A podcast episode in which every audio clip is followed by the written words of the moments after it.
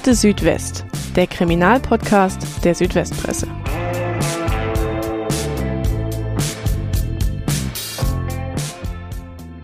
Es ist eine unvorstellbare Tat, die im November 2019 über das beschauliche Gerabronn im Landkreis Schwäbisch Hall hereinbricht. Auf einem idyllischen Verbindungsweg zwischen zwei Ortschaften steht ein Kleinwagen in Flammen. Darin sitzt eine 45-jährige Frau, sie verbrennt bei lebendigem Leibe. Augenzeugen können ihr nicht mehr helfen. Was aufs erste Hinhören nach einem Unfall klingt, war aber keiner, wie sich schnell herausstellt. Es war eiskalter Mord, denn angezündet hat das Auto der Ehemann der Getöteten. Wir wollen heute darüber sprechen, wie es zu dieser grausamen Tat kommen konnte. Willkommen zu einer neuen Folge von Akte Südwest. Mein Name ist David Nau und ich habe mir heute auch wieder einen Gast eingeladen. Mir gegenüber auf dem Sofa sitzt mein ehemaliger Kollege Erwin Zoll, der den Fall vom Tag der Tat an für uns begleitet hat. Erwin war bis Mai vergangenen Jahres Redakteur bei unserer Partnerzeitung Hohenloher Tagblatt in Kreilsheim und hat deswegen quasi für uns heute seinen Ruhestand unterbrochen. Hallo Erwin, schön, dass du mal wieder den Weg zu uns gefunden hast. Hallo David, ich bin gern gekommen. Ich habe gerade mal wieder gesagt, Erwin ist nämlich kein Unbekannter in unserem Podcast. Er war schon einmal zu Gast bei uns bei Akte Südwest und hat uns damals die Geschichte der Bluttat von Rot am See erzählt, die sich übrigens nur wenige Monate nach unserem heutigen Fall ereignet hat. Wer diese Folge noch nicht gehört hat, der sollte das noch unbedingt nachholen. So, nach dieser Vorrede wollen wir jetzt aber direkt in den heutigen Fall starten, den sich übrigens mehrere Hörerinnen und Hörer von uns gewünscht haben und uns geschrieben haben, dass wir diesen Fall doch bitte einmal bearbeiten sollen. Das äh, lösen wir dann heute hiermit ein. Wir fliegen jetzt zum 14. November 2019. Es ist ein Donnerstag und direkt am frühen Morgen ereignet sich unser heutiges Verbrechen. Erwin, nimm uns doch mal mit zurück an diesen Tag. Wie hast du denn persönlich von dieser Tat erfahren damals? Wir haben in der Redaktion des Sodeler Tagblatts am späten Vormittag dieses Donnerstags durch eine Pressemitteilung von Staatsanwaltschaft und Polizei von diesem Fall erfahren. Da hieß es, möglicherweise Tötungsdelikt in Gerabron, Beschuldigter vorläufig festgenommen. Darin war die Rede von einem brennenden Fahrzeug, darin sich eine weibliche Person befunden habe, die nicht mehr gerettet werden konnte. Vorausgegangen sei ein Streit zwischen äh, einer 45-jährigen Frau und ihrem von ihr getrennt lebenden 47-jährigen Ehemann. Das Opfer soll bei diesem Streit verletzt worden sein. Anschließend soll das Auto, in welchem die Frau saß, vermutlich vom Beschuldigten in Brand gesetzt worden sein und der Beschuldigte soll gegen 8.45 Uhr an seinem Wohnort festgenommen worden sein, also einige Stunden bevor diese Pressemitteilung verbreitet worden ist. Du warst dann auch direkt vor Ort, hast unter anderem Fotos von dem verkohlten Auto gemacht. Wie hast du denn die Stimmung vor Ort wahrgenommen? Was äh, hast du gesehen und was hast du dort erlebt? Ja, der Tatort liegt sehr abgelegen auf der Markung der Stadt Gerabron, du hast es schon erwähnt, im Kreis Schwäbisch Hall, in der Nähe des Wohnplatzes Binzelberg, eine kleine, ein kleiner Weiler mit vielleicht ein oder zwei Dutzend Anwesen, seitlich einer Landesstraße, äh, die von Gerabronn nach Langenbruck führt und von dort, von Binzelberg aus, führt eine schmale Gemeindestraße zur Brettachhöhe. Die Brettachhöhe ist eine Einrichtung der Weckelweiler Gemeinschaften, die behinderte Menschen betreut. Und auf diesem Weg befand sich der Tatort dann etwa 700 Meter von Binzelberg entfernt. Es war kalt, es war windig, aber trocken. Beim Eintreffen habe ich schon aus einiger Entfernung einen ausgebrannten Kleinwagen gesehen. Es war aber keine Feuerwehr vor Ort, kein Streifenwagen der Polizei. Vor Ort waren nur zwei junge Kriminalbeamte mit einem zivilen Personenwagen. Einer von ihnen hält mich auf und ich stelle mein Auto an der Einmündung eines Feldwegs ab. Der Beamte begleitet mich dann zu Fuß in Richtung Tatort achtet darauf, dass ich nicht zu nahe hinkomme und insbesondere achtet er darauf, dass ich den richtigen Blickwinkel einnehme. Er achtet, er achtet darauf, welchen Blickwinkel ich äh, in Richtung des ausgebrannten Autos einnehme. Das hat vermutlich auch einen Grund. Vielleicht kannst du es einmal unseren Lesern erklären, was äh, für Reporter dann in solchen Situationen äh, auch wichtig ist. Also ich, ich muss annehmen, obwohl ich das äh, vor Ort mir das niemand bestätigt hat, ich muss annehmen, dass zu diesem Zeitpunkt die Leiche der Frau noch im Auto lag und äh, zehn Schritte weiter äh, oder zehn Schritte zur Seite hätten bedeutet, dass äh, die, die Leiche möglicherweise in meinen Blickwinkel in, ins Objektiv geraten, geraten wäre. Das wollten diese Kriminalbeamten verhindern. Das haben sie auch, ist ihnen auch gelungen und sie haben das freundlich und bestimmt, aber mit Erfolg gemacht. Wie nicht anders zu erwarten, waren dann vor Ort keine weiteren Informationen zu erhalten. Deswegen ähm, bin ich dann auch relativ bald wieder in die Redaktion zurückgekehrt. Diese Folge wird von der Systemhaus Ulm GmbH präsentiert, eurem Partner für IT-Dienstleistungen, Applikationsentwicklung und Cybersicherheit. Viele von euch arbeiten zurzeit wahrscheinlich im Homeoffice. Aber habt ihr gewusst, dass die Arbeit in den eigenen vier Wänden zum Krimi werden kann? Im Netz sind wir vielen Gefahren ausgesetzt. Das stellt vor allem kleine und mittelständische Unternehmen vor neue Herausforderungen. Wie ihr die Remote-Arbeit richtig absichern könnt und euch gegen Cyberangriffe wehrt, verraten euch die IT-Experten von der Systemhaus Ulm GmbH. Beim Arbeiten von zu Hause nutzt ihr Netzwerke, die nicht vom Unternehmen kontrolliert werden. Deshalb ist es wichtig, die Leitung in die Firma und den Zugriff auf Unternehmensdaten möglichst sicher zu gestalten. Besonders häufig kommen Cyberattacken vor, bei denen Kriminelle gezielt versuchen, ihre Opfer zu täuschen. Zu Hause sind Mitarbeiter dafür oft anfälliger. Statt bei einem Verdacht geschulte Kolleginnen und Kollegen um Rat zu fragen, treffen Angestellte oft eigene Entscheidungen, im schlimmsten Fall die falschen. Wie ihr eure Arbeitsplätze zu Hause und in der Firma wirkungsvoll absichert, erfahrt ihr auf www.systemhaus-ulm.de.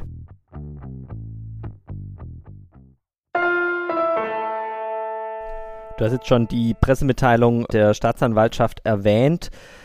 Was weiß man denn zum Zeitpunkt, äh, zu diesem Zeitpunkt, wo du dann zurück in die Redaktion kommst über die Tat? Ist das alles, was die, was die Polizei mitteilt oder weiß man noch mehr, was genau ist passiert? Bis zu diesem Zeitpunkt war das wirklich alles, was wir über diesen Fall erfahren haben. Wir wussten auch nicht, äh, dass der Bekannte, von dem es hieß, er sei an seinem, an seinem Wohnort festgenommen worden, dass es sich um einen Mann aus Gerabronn handelt, der, in, der dann auch in Gerabronn festgenommen worden war. Am späten Nachmittag gab es eine zweite Pressemitteilung, aus der dann hervorging, dass Haftbefehl ergangen war und dass der Leichnam obduziert werden sollte. Weitere Informationen zur Tat gab es jedoch nicht. Und auch in der Folgezeit hat sich die Staatsanwaltschaft Ellwangen nicht weiter geäußert. Das ist allerdings bei der Staatsanwaltschaft Ellwangen auch nicht ganz überraschend. Was wir über den Hergang der Tat wissen, wissen wir aus dem Strafprozess, der dann im Mai 2020 vor dem Landgericht Ellwangen stattgefunden hat. Und die Schwurgerichtskammer hat dabei den Tatablauf detailliert rekonstruiert.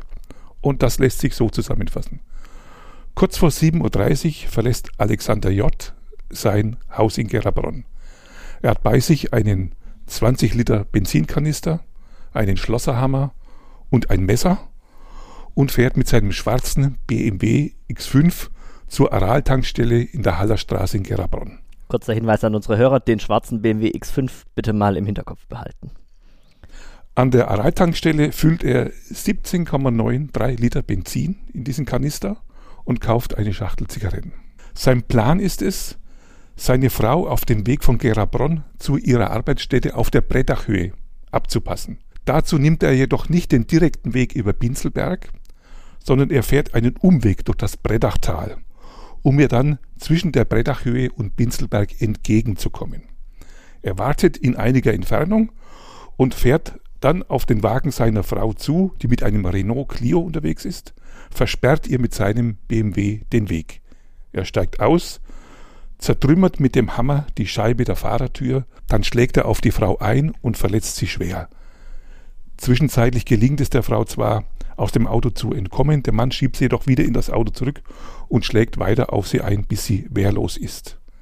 Dann geht er zurück zu seinem Auto, holt den Kanister und überschüttet die im Wagen liegende Frau mit Benzin.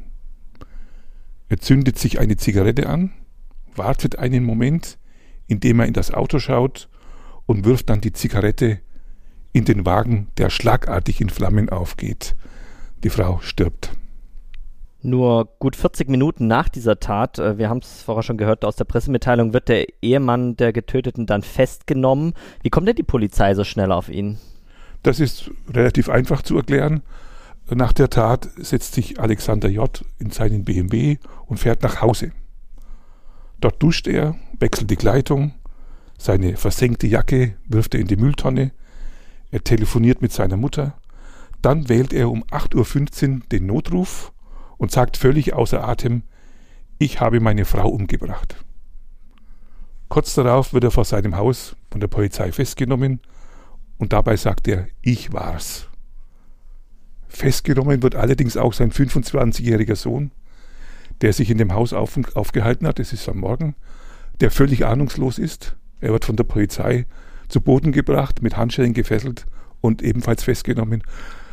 Kurze Zeit später aber wieder freigelassen, nachdem sich sehr schnell herausgestellt hat, dass er also mit den ganzen Vorgängen nichts zu tun hat. Die Tat spielt sich ab in, in Gerabronn, beziehungsweise im kleinen Teilort von Gerabronn ist jetzt keine Großstadt, sondern äh, man kennt sich da, sowas verbreitet sich wahrscheinlich relativ schnell, die Nachricht von, von so einer Tat. Du lebst ja auch äh, selber in Gerabronn.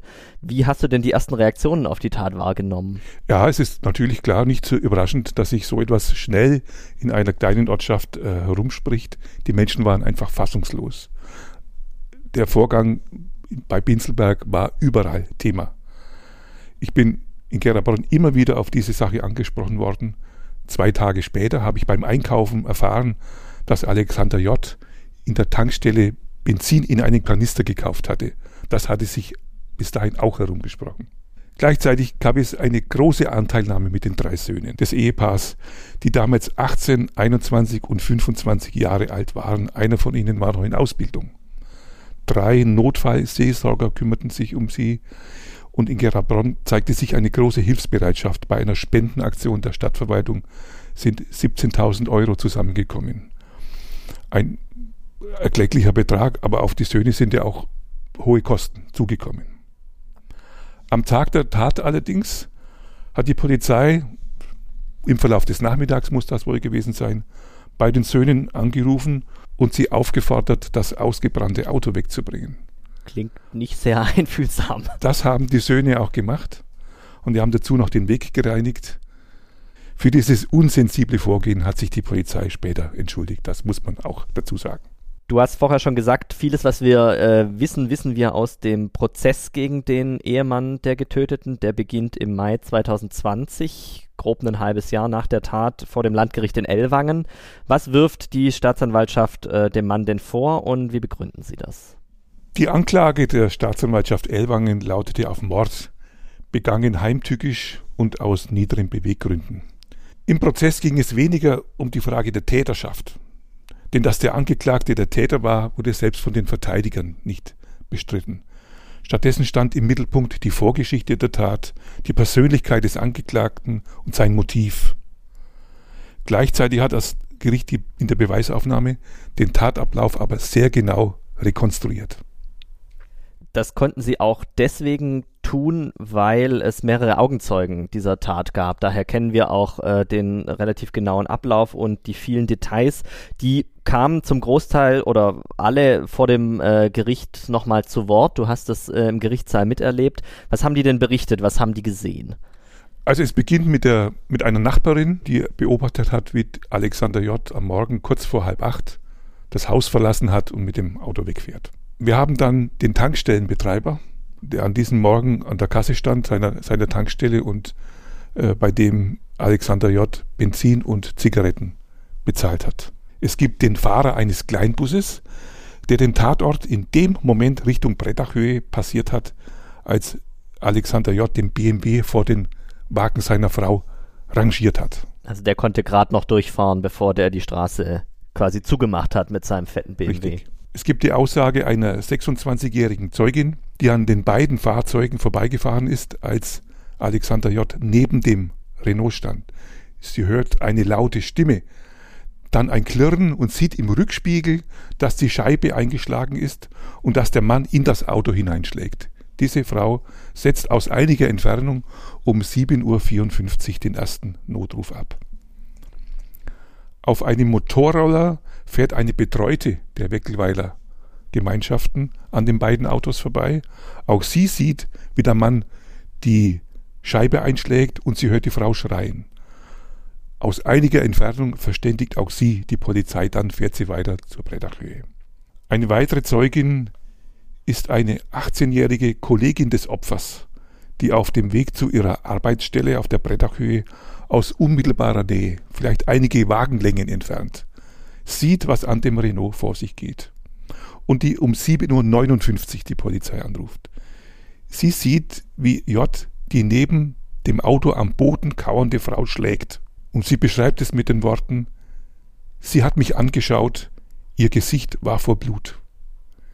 Sie sieht, wie die Frau vergeblich zu entkommen versucht, wie der Mann sie wieder ins Auto schiebt und weiterschlägt und schließlich wie der Mann eine Zigarette ins Auto wirft und das Benzin in einem Feuerball verpufft.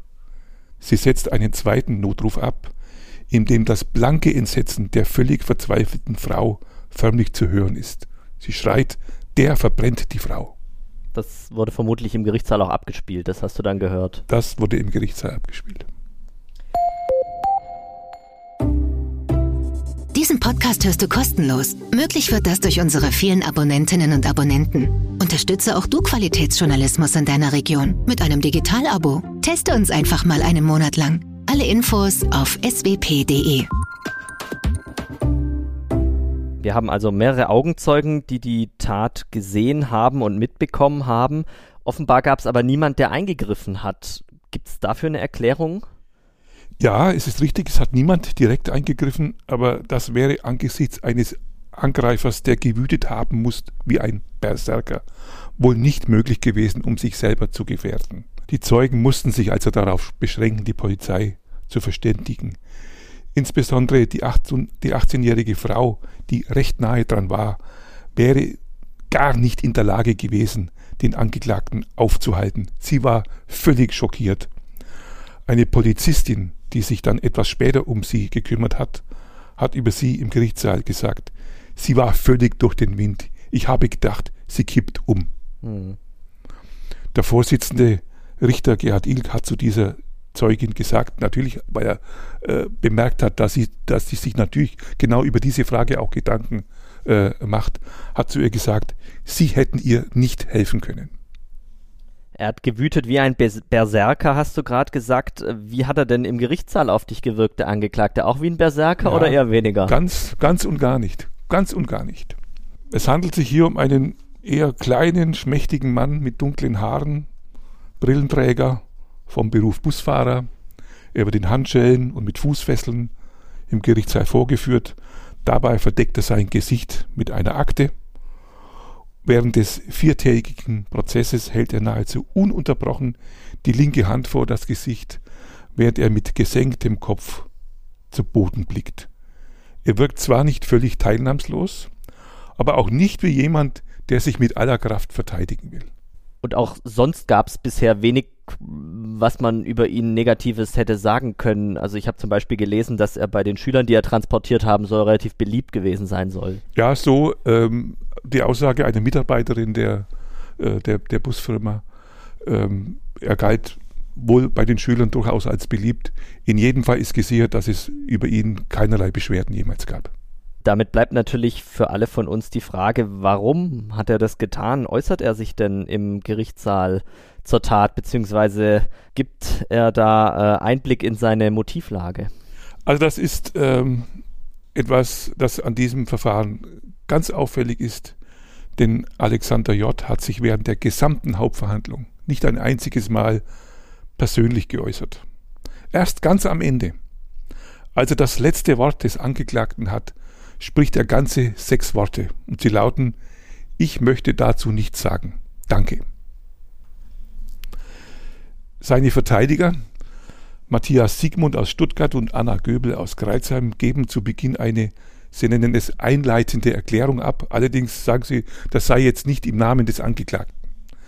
Sie schildern aber darin ihre Eindrücke, die sie bis dahin äh, von dem Angeklagten gewonnen haben. Und sie begründen ähm, die, den Umstand, dass er sich nicht äußern will, damit, dass Alexander J. keine belastbare Erinnerungen an das Tatgeschehen habe. Sie berichten auch von, dass er sich geäußert habe, ähm, er habe unter starken Stimmungsschwankungen seiner Frau gelitten, unter deren grundloser Eifersucht und unter jahrelangen Kränkungen. Zum Beispiel der Angeklagte habe sich im Verlauf der Auseinandersetzung mit seiner Frau und den Beziehungsproblemen bereit erklärt, sich sterilisieren zu lassen. Nach einem Beratungstermin dazu habe ihm die Frau jedoch vorgeworfen, er wolle sich nur sterilisieren lassen, um damit einen Freibrief bei anderen Frauen zu haben. Ob diese Eindrücke, die die Verteidiger wiedergeben, ob diese Einschätzungen, diese Behauptungen, äh, die sie äh, von ihrem Mandanten gehört haben, ob die so zutreffen, das lässt sich nicht überprüfen. Am zweiten Verhandlungstag verlesen die Verteidiger dann eine Erklärung des Angeklagten. Aber auch darin äußert er sich nicht zur Tat, sondern nur zu seinem Werdegang. Also, wir erfahren nach diesen seinen eigenen Angaben, dass er 1972 in Kirgisien geboren ist. Sein Vater ist früh verstorben. Er hatte einen Stiefvater, zu dem er ein schlechtes Verhältnis hatte. Er hat die Schule mit dem Hauptschulabschluss beendet, eine Ausbildung zum Lastwagenfahrer und Mechaniker gemacht. Im Alter von etwa 18 Jahren, 1990, ist er nach Deutschland übergesiedelt zu einem Onkel in Gerabronn. Zunächst hat er Arbeit bei einer Heizungsbaufirma gefunden, dann andere Arbeitsstellen. Ab 2013 arbeitete er dann als Busfahrer bei der Firma Röhler im Reise- und Linien-Schulbusverkehr. 1992 hat er seine Frau kennengelernt, die gegenüber wohnte. Und 1993 hat er sie geheiratet. Die Frau war vom Beruf Krankenschwester. Sie hat drei Söhne geboren, 1994, 98 und 2001. 1999 hat sich das Ehepaar dann ein Haus in Gerabronn gebaut. Das war das, was zur Vorgeschichte, zur persönlichen Vorgeschichte in dieser Erklärung zu hören war. Was dann aber auch im Gericht natürlich thematisiert wird, und du hast es auch schon angedeutet, es gab ja offenbar auch schon länger Streit zwischen den Eheleuten. Man will sich trennen, man will sich doch nicht trennen, man streitet ums Haus, man streitet um Geld. Was kommt denn da im Gerichtssaal raus? Ja, auch zu dieser Frage äußert sich der Angeklagte in dieser Erklärung, die von den Verteidigern äh, verlesen wird. Der Angeklagte gibt dabei an, die Frau habe sich sehr verändert und sei immer öfter eifersüchtig gewesen. Schon 2008 sei die Trennung beabsichtigt gewesen, dann hätten sich die Eheleute aber wieder versöhnt. Diese Versöhnung war allerdings nicht von Dauer. Im April 2018 zieht die Frau aus und nimmt sich eine Rechtsanwältin. Der älteste und der jüngste Sohn bleiben beim Vater, der mittlere zieht zur Mutter, die sich eine Wohnung in Gerabronn nimmt. Der mittlere Sohn, der mit der Mutter auszieht, äh, pflegt aber dennoch ein gutes Verhältnis zu seinem Vater. Er berichtet davon, dass er mindestens einmal in der Woche bei seinem Vater zu Hause war. Dort hatte er auch sein Motorrad stehen und dort hatte er auch einen 20 Liter Kanister Benzin deponiert, um das Motorrad dort äh, zu betanken. In der Folge entwickelt sich eine Auseinandersetzung um die Finanzen. Der Unterhalt wird wenige Tage vor dem Verbrechen in einem Vergleich vor dem Amtsgericht Kreuzheim geregelt. Und darin verpflichtet sich J., der rund 2000 Euro monatlich netto verdient, zur Zahlung eines monatlichen Unterhalts von 800 Euro, darin allerdings eingeschlossen ein Betrag für Unterhaltszahlungen in der zurückliegenden Zeit.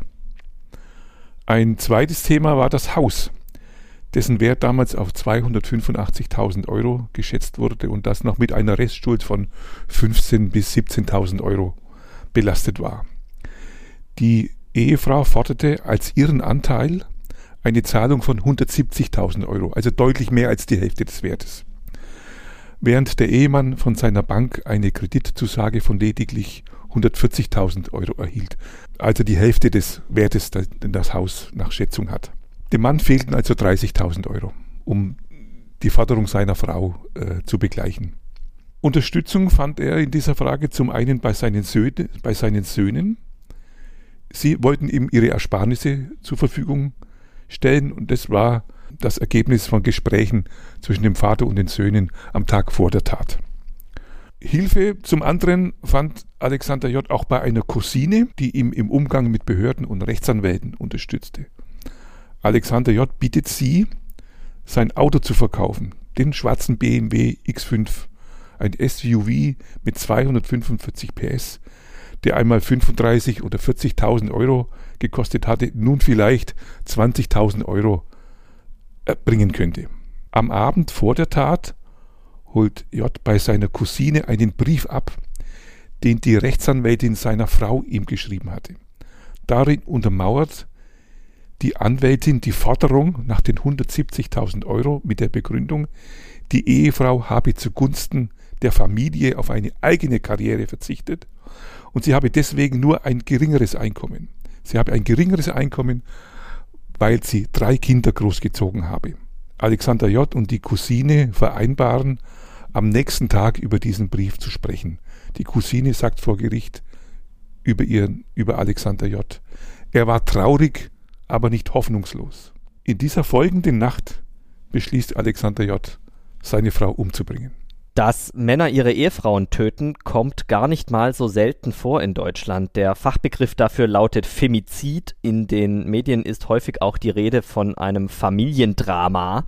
An diesem Begriff gibt es aber zu Recht auch viel Kritik. Was es mit dem Thema Femizid auf sich hat, erklärt mein Kollege Moritz Klaus. Deutschlandweit versucht jeden Tag ein Mann seine Partnerin oder Ex-Partnerin zu töten. Und jeden dritten Tag gelingt das auch. In Baden-Württemberg sind im vergangenen Jahr 18 Frauen von ihren Partnern getötet worden. Im gleichen Zeitraum gab es drei männliche Opfer. Wenn Frauen getötet werden, weil sie Frauen sind, ist in der Wissenschaft von Femiziden die Rede. Eine genaue wissenschaftliche Definition dieses Begriffs gibt es bisher nicht. Auch im deutschen Strafrecht spielt er keine Rolle. In einer Studie wollen Kriminologen der Universität Tübingen nun alle Fälle von Frauentötungen in Baden-Württemberg, Berlin, Niedersachsen und Rheinland-Pfalz aus dem Jahr 2017 untersuchen. Die Forscherinnen und Forscher wollen beantworten, wie oft Femizide vorkommen und welche Arten von Frauenfeindlichkeit den Taten zugrunde liegen. Wenn ein Mann seine Frau oder auch seine Frau und seine Kinder tötet, wird in den Medien häufig von einem Familiendrama gesprochen. An diesem Begriff gibt es aber starke Kritik. Die Kritikerinnen und Kritiker wenden ein, dass die Bezeichnung Drama solche Taten beschönige. Außerdem würden die Opfer zu Statistinnen in einem vermeintlich unausweichlichen Schauspiel degradiert. Eine Frage, die im Prozess ebenfalls eine Rolle spielt und die natürlich auch jedem, der von dieser Tat hört, sofort in den Kopf kommt, ist die Frage, hat die Frau noch gelebt, als ihr Ehemann das Auto angezündet hat? Ohne dass ich jetzt Einzelheiten ausbreiten möchte. Aus dem Gutachten der Rechtsmedizinerin Dr. Kirsten Marion Stein war zu ersehen, dass auf den Körper der Frau eine ungeheure Hitze sehr plötzlich eingewirkt hat. Die Frau hat in diesem Moment noch gelebt. Ganz klare Aussage, in diesem Moment hat die Frau noch gelebt. Wahrscheinlich war sie bereits bewusstlos. In jedem Fall aber war sie handlungsunfähig. Der Tod durch den Hitzeschock ist binnen Sekunden eingetreten. Die Verteidigung des Angeklagten versucht das Ganze so ein bisschen mit einer psychischen Ausnahmesituation zu erklären. Dafür gibt es ja äh, in Prozessen auch immer psychiatrische Gutachten. Auch in diesem Fall, was ist denn das Ergebnis äh, des psychiatrischen Gutachters gewesen? Eine psychische Ausnahmesituation, die eine Affekthandlung begründen könnte, könnte man sich ja vorstellen, äh, dass dies durch den Brief der Rechtsanwältin ausgelöst werden könnte. Den hat der Angeklagte offensichtlich als besondere Kränkung empfunden. Der psychiatrische Gutachter Dr. Fabian Lang aus Gersthofen lehnt diese Überlegung jedoch ab. Gegen einen Affekt sprechen eindeutig, seiner Meinung nach, seiner Darstellung nach, die Vorbereitungshandlungen der Tat, die sich über einen längeren Zeitraum hinziehen. Und auch äh, dagegen spricht auch, dass zwischen dem Brief den er am Abend vorher zur Kenntnis genommen hat und der Tat ja mehrere Stunden liegen. Also das Fazit des Gutachters lautete, es gibt keine Hinweise auf eine verminderte oder gar aufgehobene Schuldfähigkeit. Nachdem das Gericht dann die verschiedenen Gutachten gehört hat, die Zeugen vernommen hat und auch die Erklärungen des äh, Angeklagten, zumindest das, was die Anwälte äh, von ihm verlesen haben, da fällt dann auch am vierten Verhandlungstag das Urteil gegen Alexander J. Zum einen die Frage an dich, wie fällt es aus und wie begründen die Richter den Spruch? Also das Urteil lautet, wie nicht anders zu erwarten, auf eine lebenslängliche Freiheitsstrafe. Das Gericht hat dabei nicht die besondere Schwere der Schuld festgestellt, anders als es der Staatsanwalt und auch der Nebenkläger äh, beantragt hatte. Der Angeklagte habe mit absolutem Vernichtungswillen gehandelt, sagt das Gericht. Und zwar heimtückisch, denn die Frau habe ab dem Moment, in dem Alexander J. die Scheibe eingeschlagen hatte, keine Chance mehr gehabt. Und das Gericht äußert sich auch ganz eindeutig dazu zur Frage, ob sich hier um eine Affekthandlung handelt. Vorsitzender Richter Gerhard Ilk sagt wörtlich, es gibt keine Tat, die weiter weg ist vom Affekt wie diese. Nur knapp entgeht der Angeklagte der besonderen Schwere der Schuld, denn es sei, so das Gericht, nicht, nicht beweisbar, dass die Frau noch bei Bewusstsein war, als der Mann das Auto angezündet hat. Der Vorsitzende Richter sagt, wenn Sie ihr diese Todesangst angetan haben, müssen Sie damit leben.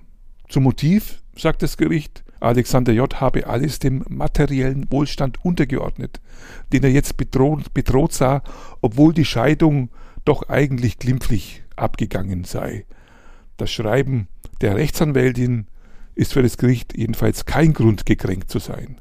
Drei Söhne großzuziehen, das sei eine Arbeitsleistung, hinter der die des Angeklagten zurückbleibt. Wörtlich sagt Gerhard Ilk. Jeden Tag zur Arbeit gehen, das kann jeder, aber drei Söhne großziehen, machen Sie das mal. Und Gerhard Ilk schreibt dem Angeklagten noch etwas ins Gebetbuch. Denn der Vorsitzende Richter ist davon überzeugt, dass der eigentliche Auslöser für diese Tat der BMW war, der schwarze BMW, den der Angeklagte jetzt verkaufen musste. Wörtlich, der BMW war das Entscheidende. Und Gerhard Hill sagt sogar noch mit erhobener Stimme, er muss sein sauber geputztes Auto wegtun, um Gottes Willen. Harter Tobak, ein Mord wegen eines BMWs, zumindest sieht es das Gericht so. Wie ging es dir denn persönlich mit dem Fall? Du hast ja in deinem Berufsleben einige Prozesse und auch äh, schwere Gewalttaten begleitet. Unter anderem, ich habe es schon angesprochen, äh, die Bluttat vom Rot am See, wo ein junger Mann sechs seiner Angehörigen erschossen hat. Konntest du denn verhindern, dass dich diese Tat in Gerabronn selbst emotional packt? Ich habe ja gesagt, du lebst dort, du kennst auch äh, die Menschen in Gerabronn. Oder will man das eigentlich gar nicht verhindern? Lässt man das sogar gerne zu? Ich konnte es nicht verhindern.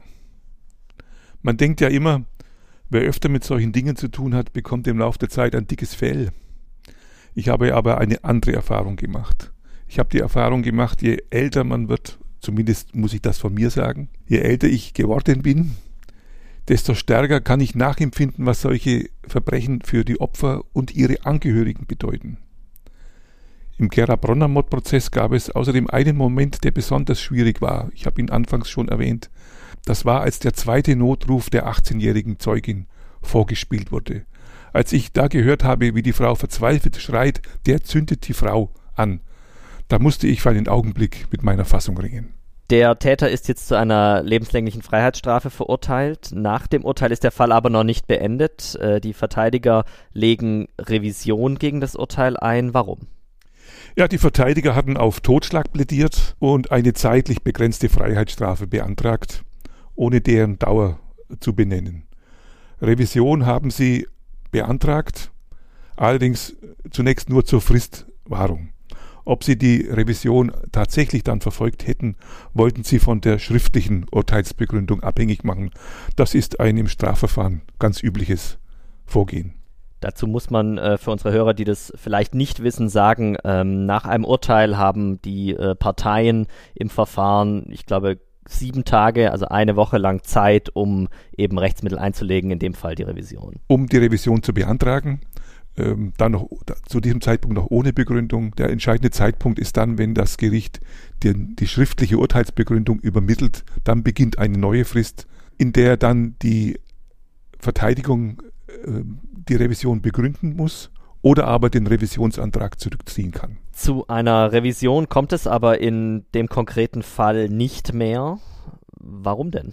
Am 1. Juni 2020, also zwölf Tage nach dem Urteil, hat sich Alexander J. in einer Zelle der Justizvollzugsanstalt Schwäbisch Hall das Leben genommen. Ich habe davon am nächsten Tag durch einen Anruf seines Rechtsanwalts erfahren, der mich zugleich gebeten hat, mit einer Veröffentlichung noch etwas zu warten, um den Angehörigen noch etwas Zeit zu geben. Das habe ich zunächst zugesagt, aber schon am Abend dieses Tages wurde mir in Gerabronn zugetragen, dass Alexander J. tot ist. Die Information hatte also den Kreis der Familie bereits verlassen und ich musste meine Zusage zurückziehen. Was bleibt denn von dieser Tat? Offenbar haben die ja immer noch viele im Kopf. Ich habe am Anfang schon gesagt, äh, uns haben mehrere Hörer geschrieben und uns gebeten, den Fall einmal aufzuarbeiten. Ist es denn noch immer ein Thema in Gerabronn? Also, dass es in Gerabronn ein größeres Thema wäre, über das häufig gesprochen würde, kann ich nicht sagen. Aber natürlich hat niemand dieses Verbrechen vergessen. Was bleibt, ist das vollkommene Unverständnis, wie es dazu hat kommen können. Es gibt einfach diesen ungeheuren Widerspruch zwischen einem bis dahin völlig unbescholtenen, umgänglichen, freundlichen Mann und einem Verbrechen, das an Brutalität nicht zu übertreffen ist. Über Nacht ist dieser friedliche Mensch zum Mörder geworden. Der Vorsitzende Richter, Gerhard Ilk, hat es so formuliert. Es ist eine monströse Tat, aber vor uns sitzt kein Monster.